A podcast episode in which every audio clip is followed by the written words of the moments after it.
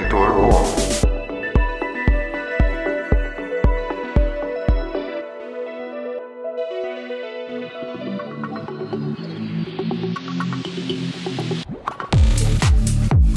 Salve, mentorados! Aqui é Nathan Smuckler falando. Sou executivo com bagagem em diversos segmentos e mercados no Brasil. E meu propósito com o Mentoron podcast é acelerar o crescimento das pessoas. Você que já deu play nesse episódio, muito obrigado. Fica aqui com a gente que hoje você vai ouvir um episódio incrível. Já compartilha com a sua turma, encaminha para os seus amigos, coloca no seu Instagram e marca a gente lá. Faz esse conteúdo chegar o mais longe possível, porque coisa boa a gente compartilha. E no episódio de hoje, nós vamos falar de modelo de negócio, cerveja e gente.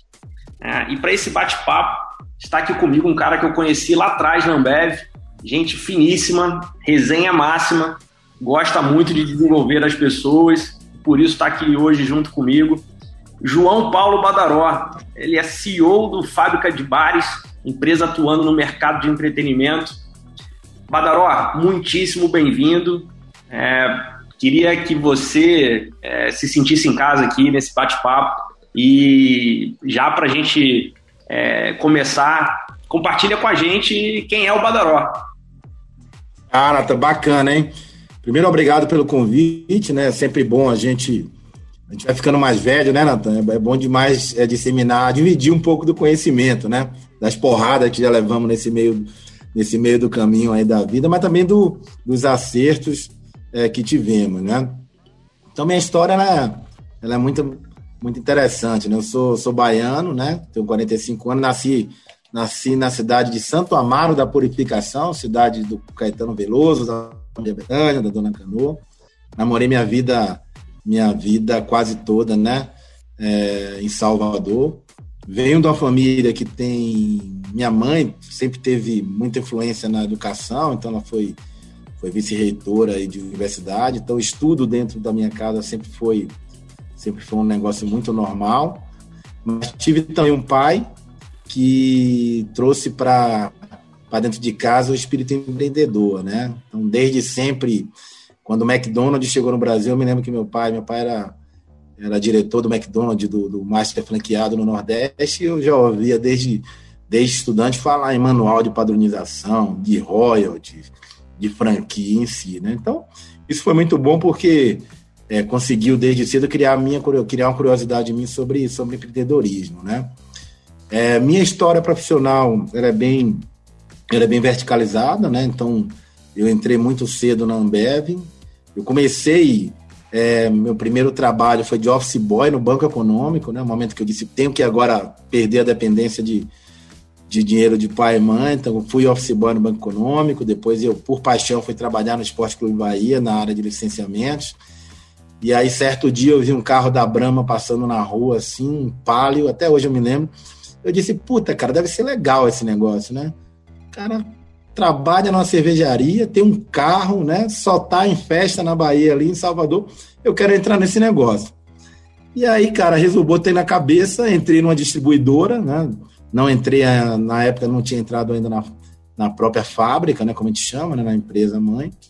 Entrei numa distribuidora do subúrbio de, de, de Salvador e aí fiz um trabalho bacana lá e fui contratado pela, pela, pela Brahma School naquela época, né? Como coordenador de marketing. Em paralelo a isso, eu estudava muito, né, cara? Eu sempre gostei de estudar, então é, me formei em comunicação social, com habilitação em publicidade, depois fiz administração de empresa, rotina, jovem, né? Aquele jovem que, com energia. E aí, cara, que passei pela, pela Ambev, pela Brahma e pela escola, né? É, na época, fui trabalhar no norte do país, abrindo revenda, né? Então, ali toda aquela área de Marabá, Curuí, Imperatriz, Santarém, tudo aquilo ali foi uma puta experiência de vida. Voltei para a Bahia na época da Ambev, da fusão, e aí comecei a trabalhar em, em, em projetos dentro da Ambev e dei muita sorte no meio do caminho ter líderes maravilhosos, né?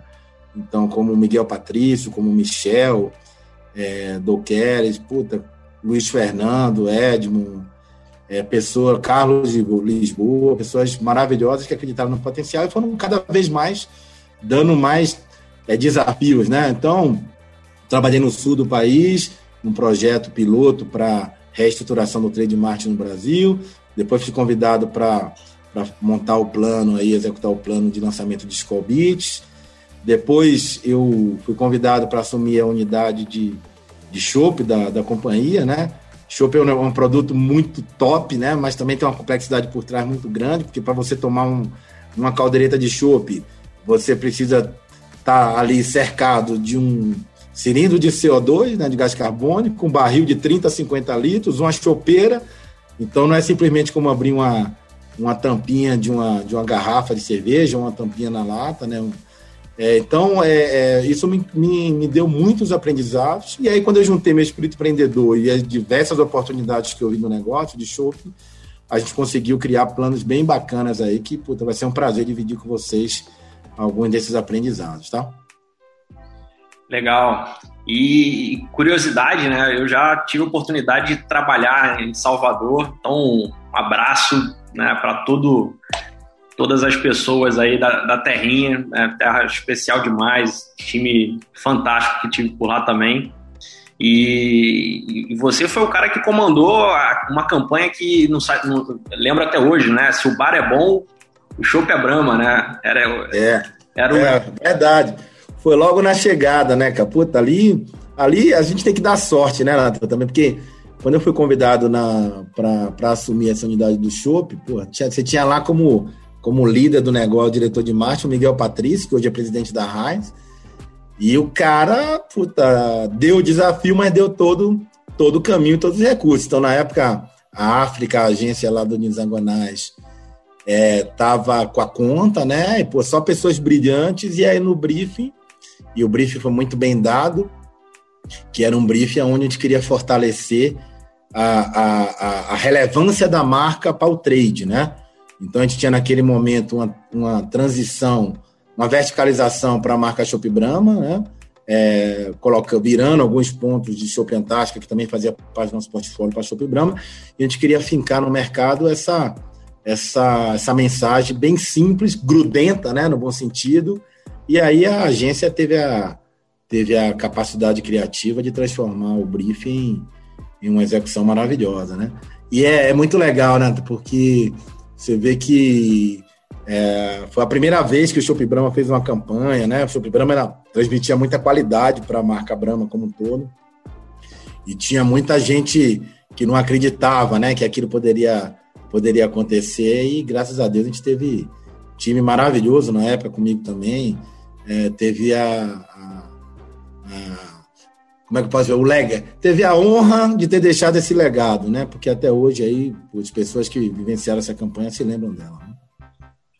Bacana, Badaró. E com 45 anos hoje, é, com maturidade, é, o que que o que que te move? Quais são coisas que coisas ou pessoas ou referências que fazem você olhar para frente, é, um pouco de inspiração né, e realmente se mover para ir buscar com 45 anos hoje, Badaló. Legal. Natan, eu se acompanhou, eu virei diretor da Ambev muito cedo, né? E, e cargo para a gente nunca significou nada, mas eu falo a história de diretor por causa da responsabilidade, né? E, e, e desde lá eu aprendi, cara, que minha motivação ela tá em cima dos legados que eu posso deixar, né? E naquele momento a gente viu uma oportunidade de colocar, é, de criar uma rede de franquias, né? Então, nada vem à toa, né? O conhecimento lá de trás. Teve uma pessoa que teve uma, teve uma importância muito, muito grande nesse negócio, que foi a Flávia Rocha, que eu sucedi ela, então ela teve ideias brilhantes para esse negócio. A gente pegou a gente pegou e formatou essa rede de franquia, foi desafiando cada muro que aparecia na nossa frente e acabamos que é, em praticamente oito anos de trabalho intenso, a gente remodelou o negócio, da, o negócio de, de food service da companhia, a gente criou essa rede de franquia e recuperamos o segmento de shopping no Brasil, né? Porque a gente liderou aí esse, esse movimento com a marca Shopping Branco. Então, é, é, quando eu olho para trás e eu digo, puta, é, fizemos tudo isso, é, eu vejo o que me motivou, né? Logo em seguida eu saí, eu tomei uma decisão pessoal para essa saída da Ambev em 2012. Eu queria conhecer o varejo, queria conhecer o outro lado, não mais como indústria. E acabei fazendo diversos projetos. Cada vez que eu ia fazendo um projeto, a primeira pergunta que eu fazia para mim era o que é que eu vou entregar? Né? O que é que eu vou entregar? O que é que eu vou entregar? Então, hoje a minha motivação é fiz diversos projetos. Fizemos um projeto maravilhoso para a GRSA, para o Otávio Café, né? Fizemos toda uma estruturação do business do Otávio Café, passando por, por questão de produção. Me apaixonei por esse negócio do café. Né? É, vi no café, naquele momento de crescimento do mercado de especiais, o mesmo que vivenciamos lá na questão do segmento de cervejas especiais. Né? Então, aquilo me chamou atenção e me encantou novamente. E, eu, e, e, cada vez que ia se deixando um novo legado, é, é, eu me sentia cada vez mais motivado em buscar novos legados. Então, respondendo diretamente, o que me motiva hoje é o que eu posso entregar, é o que eu posso deixar de legado para determinado setor do mercado, para determinada empresa. Agora, na fábrica de bares, a gente vem construindo coisas bem legais, né? Então, montamos uma incubadora de, de, de startups, que é a FabLab, montamos um, um, uma no... criamos uma nova visão para o segmento, que é uma visão de não ser simplesmente administradora de bares, mas sim a gente ter um foco em hospitalidade e entretenimento, né? onde a gente fala muito de felicidade para o consumidor. Então, quando a gente olha, eu olho particularmente o que vai acontecer daqui a 5 anos, 10 anos, que legado pode ser deixado, me motiva diariamente, né? Quase todo dia feliz, é, mesmo com essa pandemia, mesmo com as dificuldades, é, sabendo quais são os desafios, mas sabendo o que eu quero entregar, né? Sabendo que tipo de gente eu quero do meu lado, nessa competência máxima que a gente busca sempre nesses talentos, é, para chegar lá, quem sabe, em 2025, 2026, é, ter aí a maior empresa do setor de hospitalidade e entretenimento aqui no Brasil. Né? Isso é o que me motiva. É desafio, desafio grande, né? Audacioso. E eu acho que trazendo um paralelo, é, o fato de é, olhar, quebrar os objetivos, né, e dar um passo de cada vez e se motivar com esses passos, né. Eu acho que é algo que eu sempre procuro também trazer para o nosso, pro nosso dia a dia. É, como a gente se motiva com a ação, né, e não ao contrário, né, eu me motivar para tomar ação, né, é, é meio que quebrar esse ciclo, né, e realmente fazer e depois é, continuar motivado por entregar ainda mais. Sensacional o modelo. E fazendo um parênteses aqui, né, eu acho que assim, você é um cara que realmente traz né, esse olhar né, para o desenvolvimento da, das pessoas, que é, teve uma oportunidade né, da gente, da, assim, de eu precisar de uma ajuda pessoal, né, um, você falou do Otávio Café, eu acabei lembrando, é, que naquele momento eu precisava de um, de um coaching, de uma ajuda realmente. Você, é, com esse olhar, você é, me deu toda a atenção, me explicou do mercado, né, naquele momento que eu precisava ter um entendimento e clareza, e, e fez isso com, com o maior prazer. Então, é, acho que o que, que Verdade, você... legal. É, e, e, sem dúvida aquilo marca né, as pessoas, né? Porque a gente precisa, quando a gente está precisando de um, de um, uma escuta e um direcionamento né, de, de, uma pessoa que é referência para você, isso ajuda. E, e como você hoje né, insere né, na tua rotina esse bate-papo com as pessoas, como é que você, dentro da fábrica de bares, você tem trabalhado não só para dentro, mas para fora também, para o desenvolvimento do teu time e por aí vai. Ah, legal. É, eu acho assim, ó, o que eu vivenciei na minha vida, eu vi várias oportunidades de coisas boas, cara, vários, vários negócios onde você é, poderia ter tomado uma decisão de fazer um investimento ou você é, poderia ter tomado uma decisão de incorporar é, ou você poderia ter tomado a decisão de chegar, é, deixar de fazer o que você estava fazendo por uma nova paixão, né? Mas todas elas, todas elas eu sempre vi que a grande dificuldade, ao mesmo tempo, o grande alavancador, se chama a gente, né? Então, é, tem, um, tem aquela conversa no mercado, até tradicional, que o próprio Jorge Paulo Lema falou, que é antes de você comprar o ônibus, sabe quem vai pilotar ele, né? E é a pura verdade, porque é, até sendo um pouco mais direto, né? É, gente boa, gente excelente, ela vai acelerar tudo que você queira fazer. Tudo que você queira fazer. Gente que não é boa, que não é excelente, que tem dificuldades grandes, e aí sem nenhum tipo de, de discriminação, sem nenhum tipo de, de é, é, agora análise de adequação de pessoal, pessoa B, mas dá mais trabalho e você perde as oportunidades, né? É claro que você tem, você tem na cascata de qualquer negócio, você sempre vai ter gente boa e excelente dentro do, de cada, cada nível de responsabilidade. E, e o gestor, ele tem que não só descobrir essas, gente, essas, essas pessoas, como alocar essas pessoas no lugar certo e monitorar cada vez mais essas pessoas, porque a diversidade dessas pessoas hoje é muito maior do que há cinco anos atrás. Né? Então, respondendo para você assim, é, a disciplina de olhar gente, a disciplina de estar o tempo todo em contato com, com essa gente, ela qualquer líder hoje que não tiver isso vai estar fadado aí ao insucesso. E para isso você tem o quê? Você tem, claro, a primeira coisa é ou você gosta de gente ou não gosta de gente, né? Então, é, eu sou apaixonado por gente. Então eu gosto de de abraçar, gosto de apertar na mão, gosto de saber como as pessoas estão, me preocupo genuinamente é, com as pessoas, porque é, além de ser um negócio totalmente, totalmente espontâneo, é, você conhece dessas pessoas. Às vezes, uma, uma eu, eu, lembro muito bem no início da minha carreira na Amber, onde tinha era bem novo, tinha 26 anos, onde eu via pessoas mais velhas querendo conselho de coisa que eu não tinha nem visto ainda, né?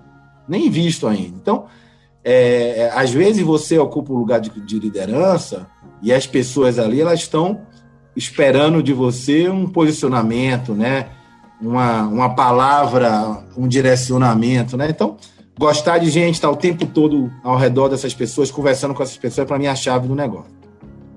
A outra coisa que é, é a transparência, né? Então, você tem que ser transparente. E não é simplesmente o feedback, né? o feedback, às vezes também as pessoas, né, a, teoria ela diz que o feedback tem que ser simplesmente agendado. Não, para mim feedback é claro que você tem uma agenda, uma disciplina, mas o feedback é diário, né? Então, a, as correções, a transparência de dizer que aquilo está muito bom, de que aquilo precisa ser melhorado, né? Isso demanda o quê, Natan? Demanda presença no negócio, né? Então, aquela pessoa que tem um negócio que fica preso é, só em reuniões o tempo todo, né? Ficar preso ouvindo só, que eu chamo de engravidar pelo ouvido, né? Que fica ouvindo só o que chega remotamente. Então, aquela liderança que tiver fora da onde acontece o negócio, ela, provavelmente ela vai ser enganada em algum ponto, né? Ela vai ser enganada em algum ponto. Então, também essa presença no negócio. E por fim, eu acho que não tem melhor do que melhor coisa para você tratar é, com gente, antes de falar um pouco de competência, né? é a meritocracia, né? Então a meritocracia ela assim, não é só dinheiro, né? Claro que, que a meritocracia financeira ela faz uma diferença gigante, né? Porque é ali onde você viabiliza crescimento de patrimônio para todos, né? Mas a meritocracia do reconhecimento, a meritocracia é de você é, promover, a meritocracia de você reconhecer dentro do próprio ambiente de trabalho, a meritocracia de você celebrar uma conquista, né? de você comemorar um resultado. Então, é, e, e, dar o direcionamento claro para aqueles que estão vendo que foi aquela equipe ou aquela determinada pessoa que liderou aquele movimento também faz uma diferença. Então, resumindo, eu costumo conversar muito com as pessoas, costumo ouvir. Sou duro na hora que precisa ser duro, né? Sou paisão na hora que precisa ser paisão, sou amigo na hora que precisa ser amigo dentro dos limites, mas sempre num único propósito, é o propósito que é fazer aquele negócio nosso crescer, ser um negócio vencedor, ser um negócio sustentável e que acontecendo tudo isso todo mundo ganha, né? O meu meu perfil é, diário de liderança e tratando de gente é esse, tá? Bacana. E você falou em feedback. É, não sei se você vai lembrar, mas eu, eu também lembrei aqui de um episódio. Eu era bem novo lá como especialista lá na, no corporativo da Ambev. Tomei um calor lá do João Castro Neves em algum momento, montei lá um gelatório para ele, ele falou, cara, você precisa apertar esses caras aí, você precisa, ele falando para mim, né? E eu falei, não, deixa comigo, pode deixar que eu vou, eu vou montar aqui um, o PNL, né, das franquias e vou, vou para cima, né? sangue no olho, vou para cima, João. E, e, aí eu entrei numa reunião, ele me chamou numa reunião que estava lá você apresentando o resultado e eu comecei a te apertar mais do que o João, né? E... Lembro disso, lembro disso. e aí eu falei assim, cara, é, tô fazendo o que o chefe tá mandando, né? Então tô, tô alinhado, né? E, e, depois você me pegou do canto, né? Eu acho que com toda habilidade, é, um pouco de um pouco de brincadeira, mas um pouco de falando a verdade, falou assim, cara, é, você, você não precisa me apertar na frente do, do CEO, né? Você pode, você pode trazer e construir junto comigo. Você pode me dar a dica, você pode me fazer aqui é, a gente crescer como negócio. É, ficou claro para mim ali qual era o principal objetivo, né? Que era realmente melhorar o negócio e, e para mim foi um feedback super importante, né? Para o meu desenvolvimento, né? Então, Legal. isso é um ponto que, que realmente é. Feedback não é com, com data marcada, né? Conversa de corredor vale demais, assim. E, obviamente, né, para quem quer crescer e está aí nos ouvindo, assim, você ter aderência e ter uma atenção e buscar isso faz toda a diferença, né? Também para quem está do outro lado querendo se desenvolver. Então, eu acho que era legal compartilhar isso com a turma, porque foi um, aprendizado para mim e, e, certamente você continua fazendo isso com frequência. Pô, bem legal, me lembro sim, me lembro exatamente desse dia. E, e eu olhei assim, puta, cara, o, o, chegou lá o, o, o Natan e já tá apertando o negócio, mas é aquilo que falei, é, é, é, o propósito quando é, quando é, quando é positivo, sabe, Natan? ele é muito ele, ele é muito bom, sabe? As críticas, né? Os ajustes. Eu sempre falo para minha equipe assim, digo, cara, é, a gente não pode conviver com fantasmas, sabe? E fantasma ele existe em todo lugar. Então, às vezes você nem conhece a pessoa e já fica um preconceito. Pô, aquela pessoa não gosta de mim, ou aquela pessoa quer me encerrar. Não existe nada disso, uma conversa franca, uma. uma é o que eu costumava falar, né? Pô, te desce e toma um chopp, no chopp a gente, você vai conhecer quem eu sou, e eu vou conhecer quem é você. Então, é, é essa convivência. Agora tem que ter habilidade para fazer isso, né? No, porque é, eu costumo falar também que cada pessoa recebe uma comunicação de uma forma diferente. Às vezes, o que você está achando que é simples para comunicar com um colaborador, com alguém da sua equipe, talvez não vá ser. E aí, qual é a chave da, do negócio? É você conhecer essa pessoa. Né? Então, se você resolver conversar com a pessoa uma vez a cada semestre, pô, você não vai conhecer essa pessoa, né? Então eu costumo falar, eu costumo falar que é, desce, vai na, no nosso negócio, vai na cozinha, vai no garçom, vai no tirador de chopp e vai conversa, porque além de ser um aprendizado, você vai conhecendo perfis e te dá uma coisa, Natan, é uma ferramenta que, que às vezes passa passa despercebido. Para você ter o melhor equilíbrio de competências no time, você tem que conhecer as pessoas. Você tem que conhecer as pessoas. Porque se você achar que simplesmente um xadrez de competência, você alocar aquelas pessoas por uma pontuação, ou simplesmente tomar a decisão de que precisa de um perfil A ou B sem conhecer ela, você vai cometer um erro. Certeza absoluta, vai cometer um erro, né? Já passei por isso, já vi pessoas perform... pessoas maravilhosas, competentíssimas, e você aloca num time errado, numa posição errada, essa pessoa não performa e você perde é, aquele talento, né? Perde duas vezes, perde o talento para a empresa e talvez você machuca aquele talento, né? Você está você tá sendo, você tá sendo é, é, é, injusto com aquele talento, porque uma decisão sua errada você machuca aquele talento. Então é um pouco, tem que ter cuidado, né? A gente nasceu para ser tratado. É isso que eu sempre também falo com, com a equipe como todo. Perfeito.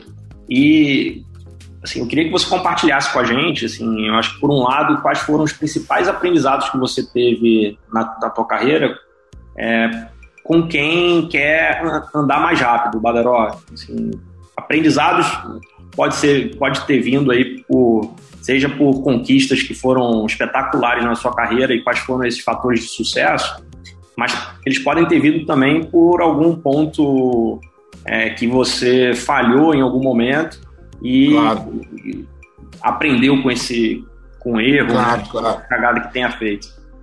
Não, legal. É, é, eu, eu tenho falado muito que são ciclos, né? Porque as competências que você, que eram as competências referências há 10 anos atrás, não são as competências referências é, agora, né? Então, a primeira coisa que, que, eu, que eu falo muito é, é para você profissionalmente é, se acelerar, você tem que ter dentro de você uma flexibilidade, né? A flexibilidade para aprender, a flexibilidade para ganhar um novo desafio que de repente não tem nada a ver com o que você está tá tocando naquele momento, a flexibilidade para é, saber ouvir na hora certa, né? Então, eu sempre fui e vi as pessoas flexíveis andando muito muito rápido, né? Claro que eu não estou dizendo que a disciplina ela ela está fora disso, muito pelo contrário, né? É, eu vejo também que eu vi também ao longo do tempo e vejo hoje que as pessoas que são abertas a novos desafios, né? É, e são corajosas aos desafios, não são, não, não, não são pessoas que ficam pegando bravata, é diferente, né?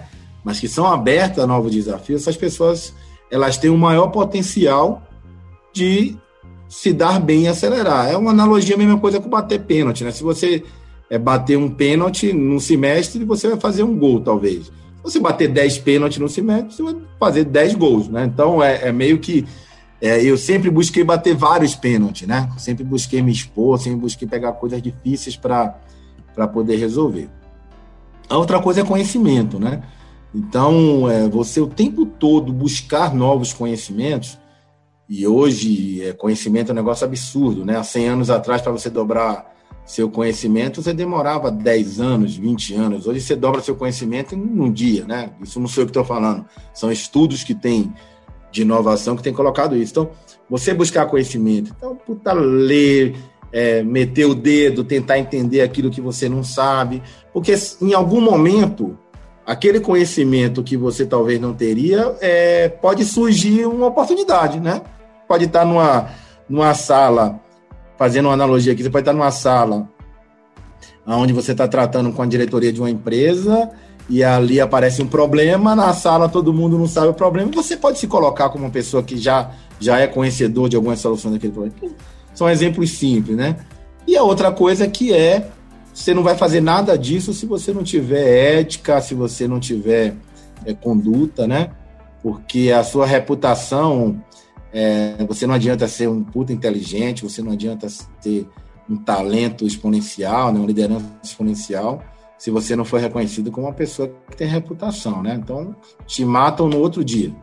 Na primeira oportunidade, é, vai surgir um problema de sua reputação e aí tudo que você quis construir, tecnicamente, conhecimento, tudo vai, água, vai por água abaixo, né? É, e eu tenho falado algumas coisas também, Nathan, de, de competência, né? Então, eu tenho feito eu tenho feito muito bate-papo, tenho conversado muito com pessoas muito especializadas nesse setor. Uma dessas pessoas é uma pessoa maravilhosa, vale a pena você conhecer, que é o Marcelo Veras, do Instituto Inovas. O cara trabalha com competências há 25 anos e ele, e ele tem feito é, é, é, gabaritos né, de entrevistando pessoas que alcançaram sucesso. E, incrivelmente, hoje as competências que chamam mais atenção é, são competências muito mais ligadas comportamental, comportamental e a, e a, capacidade de conhecimento do que a parte técnica, né? Então é, é um negócio bacana demais. Então hoje quando eu vejo um, quando eu vejo um talento, eu me preocupo muito menos com o que ele tecnicamente ele vivenciou e muito mais o que ele, o que ele passou, né? Por onde ele passou, o que ele passou, né? Que tipo de conhecimento ele absorveu. É, então, quando você fala de liderança hoje, que são as lideranças exponenciais, a liderança exponencial ela tem que ter uma capacidade de adaptação, de, de conhecimento rápido, né, de mudança de trajetória ali. Então, isso, isso talvez escola nenhuma ensine. Talvez escola nenhuma ensine, né? Talvez é, se consiga capturar esses talentos através de você olhar o que ele vivenciou, né? Que tipo de vida teve, por onde passou, qual é o ciclo de amizade. Então, é, eu estou muito mais atento a, a, isso do que efetivamente a um diploma, a que universidade estudou, sabe? É, eu vejo muito mais hoje é, conhecimento técnico, ficando para trás de meninos e meninas talentosas, jovens talentosos, que, puta, consegue ter a sacada que nenhum, univers, nenhum quadro de universidade ensinou, né? Então, é. Fazendo um resumo né, disso, é, é, eu vejo eu vejo o pacote de gente, né, como eu tenho falado, né, o pacote de gente muito ancorado em tudo isso aí que eu citei. É o que a gente fala, é, a gente contrata competência e treinabilidade, né? É, e aí a gente vai desenvolvendo as pessoas, né? Sem dúvida. Tem uma competência que eu adoro, adoro, adoro, adoro, que é a gestão de erros. Adoro essa competência. Essa competência, é, no momento que você que você consegue detectar algum talento que saiba gerir o erro, você está você tá, talvez é, trazendo um, um, uma pessoa para compor o time especial, né? Porque é muito difícil a pessoa falar de erro, né, Natan? Muito difícil a pessoa reconhecer que, que cometeu um erro ou não se frustrar pelo erro, né? Eu vejo muitas pessoas quando erram abatidas, para você recuperar emocionalmente aquela pessoa. É, é, claro que você tem níveis de erro, né? Você tem nível de erro é, gigante, mas aí também tem a liderança que tem que conduzir. Então, eu gosto muito dessa competência, né? É, gestão de erro, flexibilidade, é claro que execução, comprometimento e execução, ela é importantíssimo, porque é, não adianta você ter planos fenomenais se você não tiver a disciplina é, de executar, né? E é claro que quando você olha também é, inovação hoje, né, tendências e futuro, então quem não, que eu te falei do, do, conhecimento, né, ficar todo momento buscando novo, novo conhecimento, são hoje as competências que eu mais olho, que eu mais busco, independente se a pessoa, no meu caso, né? Se a pessoa vai ser garçom, se a pessoa vai ser do administrativo financeiro, se a pessoa vai ser da área de gente, enfim. Tá? Não esqueça, é claro, das, das, das habilidades, como você falou, competência e habilidades técnicas, né? mas hoje, hoje para mim, faz muito mais diferença o outro lado. E, e, e, você falava agora de gestão do erro e, e linkando, né? e antes você falou do, do, do pênalti. Né? Eu queria que você Sim. exemplificasse para a gente. É, você já bateu muito pênalti aí na sua carreira, mas eu queria que você é. exemplificasse um pênalti que você perdeu. Já perdi, já perdi alguns. e como você, é, com base nesse pênalti perdido, você se preparou para uma nova batida lá na frente, entendeu? Ah, legal, legal. Eu vou dar, eu vou dar eu vou dar alguns exemplos assim, é difícil de falar da gente mesmo, né? Um exercício, um exercício espetacular. Mas eu na própria na própria Ambev eu cometi eu cometi um, um erro uma vez de, de não ir preparado para uma reunião com o Brito, né? Me lembro até hoje no Guarujá, estava na estava na incorporação da Interbrew, onde onde eu fui defender um investimento relevante na época para a campanha do, de Chopp Brahma, como você até lembrou. E fui despreparado, né? Achei que, vou falar com, sabe, aquele. É, o, o jovem, né? É, pô, ambicioso, querendo botar pela primeira, pela primeira vez na campanha. E eu achei que aquilo simplesmente ia encantar, né? Me ancorei na África, enfim. Quando eu cheguei lá, cara, ele me fez perguntas, assim, de penetração do chopp Brahma em BH. Virou até brincadeira clássica na Ambev, que tá é, a pergunta, Badaró, qual é a penetração de chopp em Belo Horizonte? E eu não tinha resposta, deveria ter, né? Aquele pênalti, né? E, e, e, o que eu falei foi, é grande, né? Então, pô, para presidente da empresa, você falar um negócio desse. E aí ele falou, pô, mas grande, grande não é suficiente. Eu disse, puta, Brito, não é suficiente, né? O nervosismo. Então, virou até brincadeira dentro do negócio. E é, aquilo, na verdade, eu fui salvo pelo Gongo, né? Porque naquele momento, uma vez ele me pegou e me deu um feedback que ele disse se eu, se eu não tivesse a história, né? É, é se ele não conhecesse a minha história, puta, ali eu tava fora no outro dia, né? Como é que eu ia pedir ali milhões de reais para fazer uma campanha que nunca ninguém fez? Eu falar um. E ele fez outras perguntas e eu fui despreparado, né? Então, é, como é que eu não perdi mais esse, esse, esse tipo de pênalti? é, eu não entro em nenhuma reunião, mesmo sendo o líder maior da empresa, não, despreparado, entendeu, Nathan? Não entro. Não entro e, e eu estudo antes do, o que vai ser o que vai ser falado, o que vai ser principalmente o que vai ser decidido, né?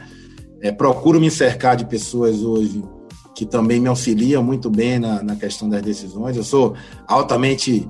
É, é, eu, eu, eu, eu, impulsiono e motivo que as pessoas elas, elas contribuam com as decisões. Então eu me preparo bem. É, pô, tive também pênalti perdido por jovialidade muito grande, que era puta, é, não, não aceitar críticas quando eu era muito jovem. Então, é meio que achar que era o dono da razão, que aquele meu líder não sabia de nada, né? E aí, depois, quando passa. É, nunca fui mal educado, né? Muito pelo contrário, sempre fui, sempre fui uma pessoa de postura muito boa. Mas você hoje, você pela feição, né, pelo seu comportamento, a pessoa ela consegue mapear se você tá, tá, tá com algum tom crítico naquele negócio, né? Então, eu também a, a, fui forçado a me relacionar com pessoas muito mais experientes do que eu ao longo da vida. Então, eu sempre tive o exercício da empatia, sempre me coloquei do outro lado, né? Então, não perdi mais esse, esse tipo de pênalti. E o pênalti que eu, o pênalti que eu mais, mais me dói é, é, ao longo do, da minha trajetória foi, mesmo tendo uma experiência muito grande, né? No, no lado da indústria, né? Pô, 18 anos de Ambev, quando eu saí da, da empresa, eu resolvi investir em vários negócios, inclusive sem saber o que eu estava investindo. E aí tomei uma cacetada, né? É, e aí esse pênalti hoje eu não faço mais. Para eu fazer um investimento em alguma coisa, aí eu, eu sou bem crítico. Não deixa de ser corajoso, né? Mas bem crítico, sabendo onde está pisando, sabendo é, quais são as perspectivas de futuro, né?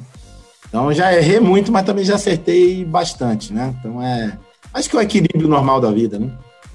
Sem dúvida. Muita, muitas conquistas, né? Você já é, é, teve e você, quando mencionou aqui, pô, fez a rede de franquias da Ambev, a gente está falando aqui de mais de 1.200 pontos de venda naquela época, né? De um modelo naquela que não, época, é. não existia. E é uma, uma reportagem, Natan, é, que, eu, que o Estadão foi fazer, porque era uma coisa nova, né? Imagina Ambev entrando e eu falei, olha, é... vamos ser maior que o McDonald's, hein? Aí a repórter, até tem essa reportagem, quem tiver curiosidade, e a repórter duvidou, né? E na verdade a gente virou maior que o McDonald's. Então é, é, muito bacana, né? E aí comigo ali passaram pessoas maravilhosas que fizeram essa. contribuíram também para esse sonho, né? Badaró, Jogo rápido agora. É, Vamos lá. Modelo de franquia e unidade própria. Quais são as principais diferenças? E hoje você teve a oportunidade de, de pa passar né, e desenvolver em ambos os modelos. É, prós e contras para quem não entendeu ainda o que é uma franquia, quais são as vantagens de ambos os negócios. Ah, legal. Franquia nada mais é é um modelo de expansão onde um franqueado ele compra o direito de usar sua marca num território específico e recebe o know-how de quem está franqueando. É isso, o tripé é esse, né? Então, para quem quer expandir no mercado é, através de franquia ou licenciamento, ou unidade própria, tem que sempre saber que quem está comprando os, a sua franquia, né, está comprando também know-how. Então é muito importante saber isso, né? Por isso que a própria legislação brasileira ela exige supervisão de campo, né? A legislação brasileira de franchise é muito dura. O que é que eu sempre falo de quem quer expandir o negócio, né? É, sempre tenha, antes de fazer qualquer tipo de franquia, um número de operações próprias relevante. Por quê? Porque vai te dar legitimidade. Você vai aprender ali. Lembra que eu estou falando de know-how. O franqueado ele compra aquele know-how. No momento que ele te fizer uma abordagem, exigir algum tipo de solução e você não souber fazer, com institucionalmente, né, como empresa dona da franquia, você enfraqueceu o seu sistema de imediato. Então, é, as pessoas, elas têm, os empreendedores que querem expandir através de franquia, tem que tomar um cuidado muito grande em relação a isso. Outro ponto importante, é, a sacada hoje do, do, do, do, ganhar dinheiro com franquia, é, você tem que ter um, um, um, pedaço do famoso CMV, né? Você tem que fornecer algum tipo de produto dentro do seu sistema, porque viver de royalties o custo de servir é muito grande. Então, você pega uma, uma, uma franquia que te fatura 100 mil reais por mês, você cobra 5% de royalties, 5 mil. Pagou os impostos, vai cair para 4 mil. Imagina que essa franquia esteja em Natal, você mandar seu supervisor de campo daqui para Natal, a passagem de volta já começou a seu hot do mês, né? Então, o custo de servir é muito grande. Além disso, você tem controladoria, você tem marketing, você tem. Então, hoje, as franquias que têm maior sucesso em relação à rentabilidade, no né, franqueador, né? Eles são donos de um pedaço do CMV. Então, o Bob's é assim, o próprio McDonald's, que não é mais franquia, mas foi assim. O Burger King, quando era franquia, é assim. Aí quem tem Boticário é assim, né? Então, é dono do CMV. É claro que quando você fala de expansão, sempre, sempre dá também uma, uma, uma vontade de expandir rápido, né? Mas toma cuidado, né? Então hoje já existe algoritmos no mercado onde você consegue é, unificar potencial de renda residencial com potencial de renda trabalhadora no mesmo bairro, no mesmo local, e aí você consegue ter um potencial muito, muito maior é, em relação a, a, a, faturamento e ao retorno como um todo. É, e lembrando sempre, as pessoas querem, ah, quero lançar um, quero expandir e quero expandir fora de São Paulo. Pô, só São Paulo tem quantas cidades aí de maior IPC do Brasil, né? Então, é, lembra que quanto mais distante, mais o seu custo de servir. E é claro que é, até nesse momento onde várias pessoas saíram dos seus empregos, vão voltar para o mercado querendo abrir algum negócio próprio. O mercado de franquia, na minha opinião, ela vai, ele vai, vai ser impulsionado aí no curto prazo. Aquele empreendedor que quer expandir, toma cuidado com o perfil do franqueado, né? Porque na hora que você bota um franqueado para dentro do seu negócio, para dentro do seu sistema, você está botando um filho. Então, o franqueado ele vai querer fazer a promoção que a esposa, ou que o esposo, ou que a mãe ou que o pai deram a ideia. Ele vai querer achar que no primeiro ano é, tá tudo bem, no segundo ano já começa a achar que, ah, não, aqui o ponto é meu, é, pô, quem trabalha aqui sou eu, não preciso pagar royalties, né? Então, toma cuidado com o perfil. E o perfil, franquia não é poupança, né? Franquia não é poupança, onde o franqueado compra e acha que no final do mês vai estar o dinheiro depositado lá. Então, o perfil de estar tá na operação, né? Com a barriga no balcão, olhando se o dono não tiver no negócio, gente, ele é passado para trás em três minutos. Desculpa. É, é incrivelmente, culturalmente, o, no, o, nosso país é um negócio é, absurdo de adaptações. Então, tem que estar tá próximo, tem que estar tá desenvolvendo gente, tem que estar tá antenado para o franqueado, tem que estar tá antenado para tudo que está acontecendo ao redor. Se, acha, se pegar franqueado que simplesmente, ah, tem um dinheiro, vou botar, é furada total. Tá? Então, a experiência da minha, da minha da minha vida aí no mercado deixaram esses pontos bem claros aí e dividir isso para mim até a obrigação. Né? Mas é legal, expandir como franquia estruturada é muito legal. Você cresce rápido, né? Você tem, você tem algumas oportunidades muito grandes em alguns setores que, que é, depender da marca do negócio como um todo, pode crescer de forma acelerada. Não, legal. Eu estou tendo essa oportunidade nesse momento. A gente está expandindo uma, uma rede de escolas de franquia, né? então está sendo um, tá, realmente está sendo um trabalho bacana e um prazer realmente estar nesse momento junto com junto legal. Com e Badaró, o, você está como CEO da fábrica de bares, né? Conta para gente o que, que é efetivamente. Você falou rapidamente ali um pouco atrás, mas o que, que é e quais são os principais desafios hoje que você tem hoje no, no negócio, obviamente, é, adicionais à pandemia, né? Legal, legal. A fábrica, a fábrica ela, ela nasceu é, de, uma família, né, do, de empreendedores, onde viu a oportunidade de, além de ter algumas operações próprias, administrar negócio no segmento de bares e restaurantes. Né? Então, a essência da fábrica de bares ela é desenvolver conceitos e administrar esses conceitos desenvolvidos ou conceitos que estejam no mercado com oportunidade de ressignificar, enfim, como eu falei no início. Então, a fábrica ela faz a gestão, a administração de vários conceitos bem tradicionais, exemplo do Bar Brahma, exemplo do Bar Léo, é, o Jacaré, como eu falei, na Vila Madalena, fora outras operações, né? Mas também cria conceitos, a exemplo do Bar dos Arcos, que é um sucesso total ali no, no Teatro Municipal, né? Talvez o bar mais inovador dos últimos dois anos aqui na cidade de São Paulo. É, tem todo um know-how de operação, né? É, através de centralização, então tem pessoas especializadas em suprimentos, no administrativo financeiro, em gente gestão, em treinamento, né?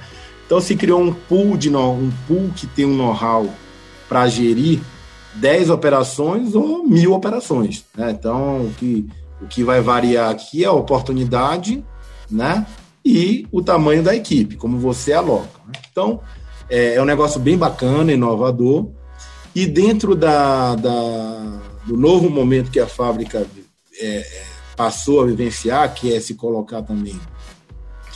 É se colocar, não, é, é agora ter é, o território bem definido de hospitalidade e entretenimento, a gente está olhando para outros negócios, né? Então a gente passa a olhar também para hotel, passa a olhar para operações mais temporárias também. Então, é, eu costumo dizer, né? A complexidade para tocar é a mesma, né? Então, se você detém esse know-how, tem gente boa, você consegue fazer essa gestão. A inovação passou a ser passou a ser o nosso dia a dia, então a gente está ancorado na inovação nesse momento com incubando startups, né, desenvolvendo soluções e a gente tem um modelo fechado e um modelo aberto, né? Então, o modelo fechado é onde a gente incentiva o intraempreendedorismo, uma palavra até que eu gosto, né? intraempreendedorismo, que é incentivar as pessoas internas a empreender, a gente tem motivado cada vez mais essa, essa frente.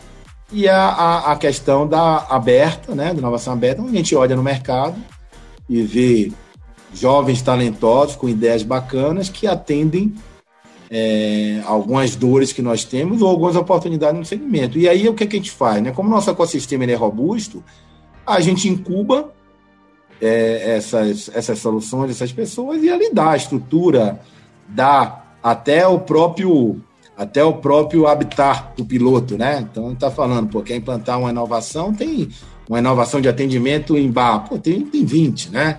É, quer implantar uma inovação, uma inovação em suprimentos, tem uma cadeia por trás. Então, é um modelo mental que a gente transformou em negócio e está indo super bem. É, maiores desafios. Maiores desafios é, é, é segmento é sexo Segmento é sexo. Então, todo mundo quer ser dono de bar, todo mundo quer ser dono de restaurante. Não é bem assim, né? É um segmento que tem muitos, muitas arestas a serem aparadas. Tem arestas trabalhistas, né? Relação trabalhista, porque nos Estados Unidos, por exemplo, você contrata por hora. Então, tem várias operações onde você precisa, 70%, 80% do faturamento está concentrado é, em três dias na semana, e a nossa legislação hoje ela condiciona você ter essa pessoa por mais dias, né? Então tem essa aresta. Tem ainda é, arestas a serem paradas em relação a serviço, né? E aí está falando diretamente de capacitação da, do, seu, do seu pool de pessoas. Você tem arestas tributárias, onde você facilmente você se resolve isso se você conseguir elaborar um plano para o setor e aí o setor não precisa ficar é, se adaptando é, ao modelo simples, né? Porque o setor ele vai buscar sempre o simples, né? Então, para poder ter um, um peso menor é, tributário. Então, o setor é um setor que nesse, nessa questão de gestão ele precisa ser reinventado. E aí você me perguntou no início é, o que me motiva. É, minha motivação nesse momento não é financeira, é, não é, é você ter um propósito específico é, em transformar um negócio. É claro que você tem esse, esse, esse, esse pouquinho de motivação, né? Mas meu, meu, minha maior motivação é eu olhar para frente de, e poder olhar e falar, puta, eu ajudei a transformar esse setor, né? Estou é, bem focado nisso, estou bem, bem, bem certo dos movimentos que precisam ser feitos e eu tenho um case que pode ser apresentado ao longo do tempo, né? Então esse, essa é um pouco da minha da minha estratégia aí desse próximo legado. É claro que, gente, quando você fala que você atende milhares de consumidores, é, gente passa a ser um desafio, né, diário, né? Então, um pouco do que a gente falou, né, de motivação, de treinamento, de colocar as pessoas certas no, nos lugares certos. É, tem muita muita tecnologia hoje, ferramenta também para você conseguir suportar uma decisão mais mais qualitativa, né? Então a gente, a gente busca o tempo todo isso, mas é, você tem que ter um time engajado, um time, no nosso caso, feliz. Hoje a, a, a, o principal critério nosso de seleção, eu costumo brincar, a pessoa saber sorrir, né? Então você não vai ensinar uma pessoa a saber sorrir. né? A pessoa tem que vir isso é, é, é dela, né? Então, se a gente está querendo levar felicidade para nossos consumidores, não adianta ter uma pessoa que não saiba sorrir, né? Então, é claro que eu não estou falando literalmente, né? Mas estou dando uma, um, um empacotamento, mas queremos pessoas felizes dentro do nosso negócio. E aí é um desafio também, né? Porque é, existe no negócio frustrações, né? Então, a todo momento você lidar com isso.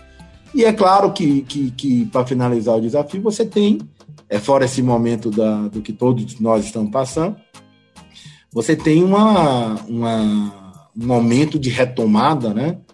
Para esse negócio, que é um momento onde existem muitas dúvidas, né? Existem muitas dúvidas, sejam de, de o que vai acontecer, se você reabre, depois fecha.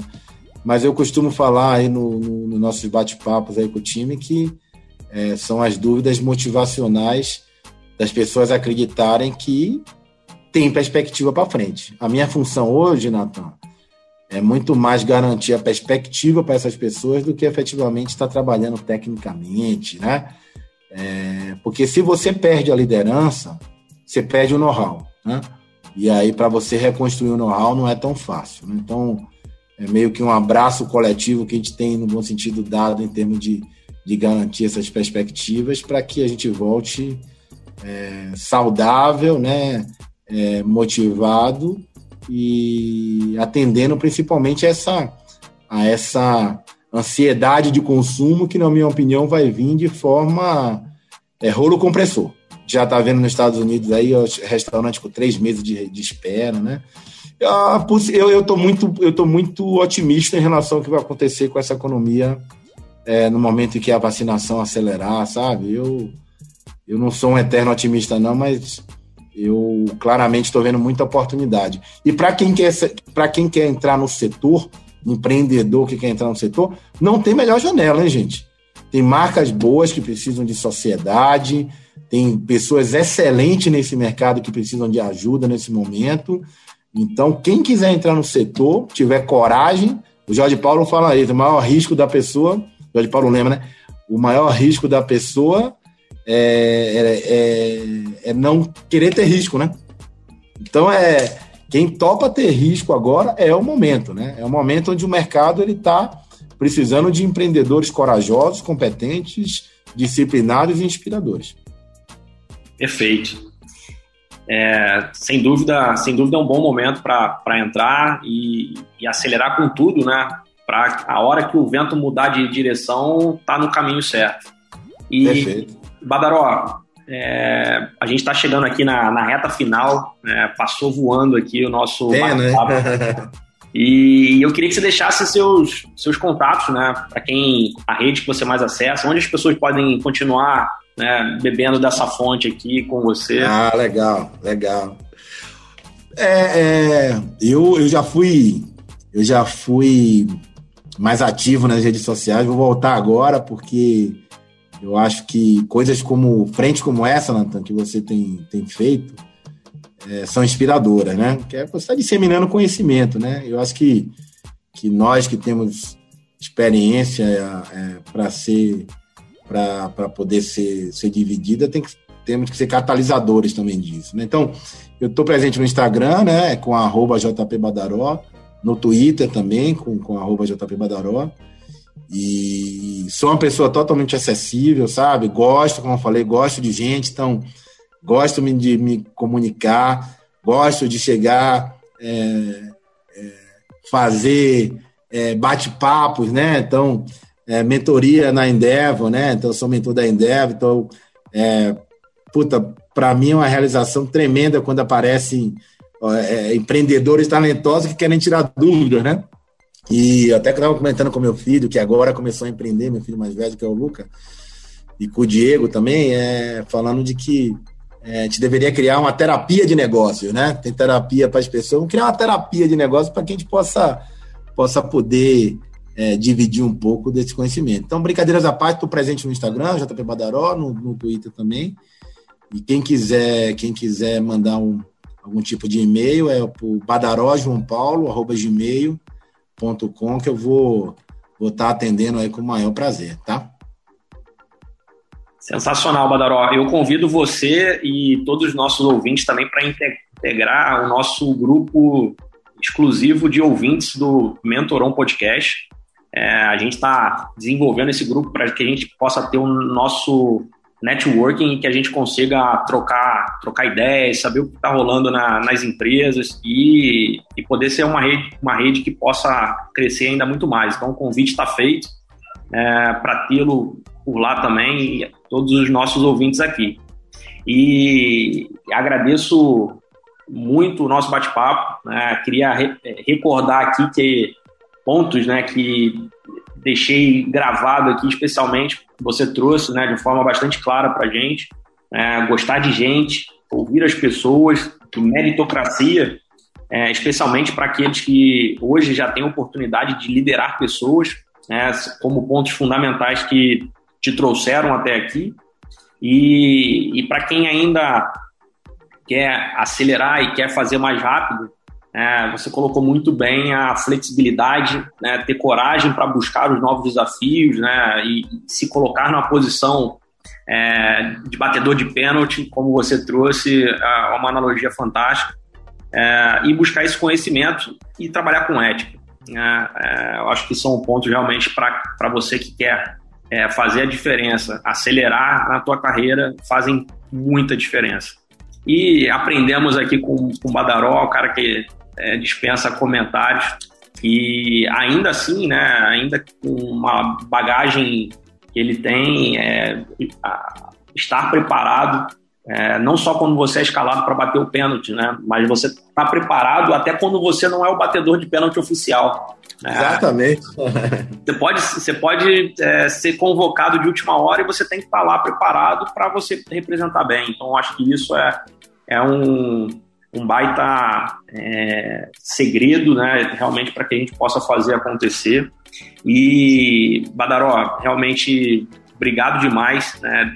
Deu uma aula aqui de franquia, é, falou, falamos bastante de pessoas, né? Como isso faz a diferença e como dentro desse segmento, como você mencionou, um segmento sexy, né? As pessoas vão contribuir para que seja como dono do, do, do bar, do estabelecimento, do é, do ponto de venda, seja ele qual for, mas é, no back-office, né? Como é que isso faz a diferença.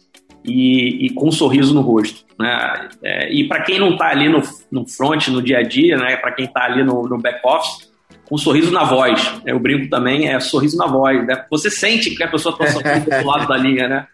E, verdade, verdade, verdade. Tá demais, cara. E deixo aqui considerações finais aqui para você, Badaró. Bom, Natan, obrigado.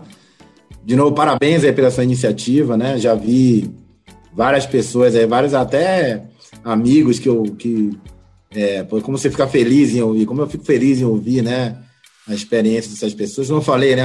Vamos aprendendo todo dia, né? Então, é, parabéns de novo.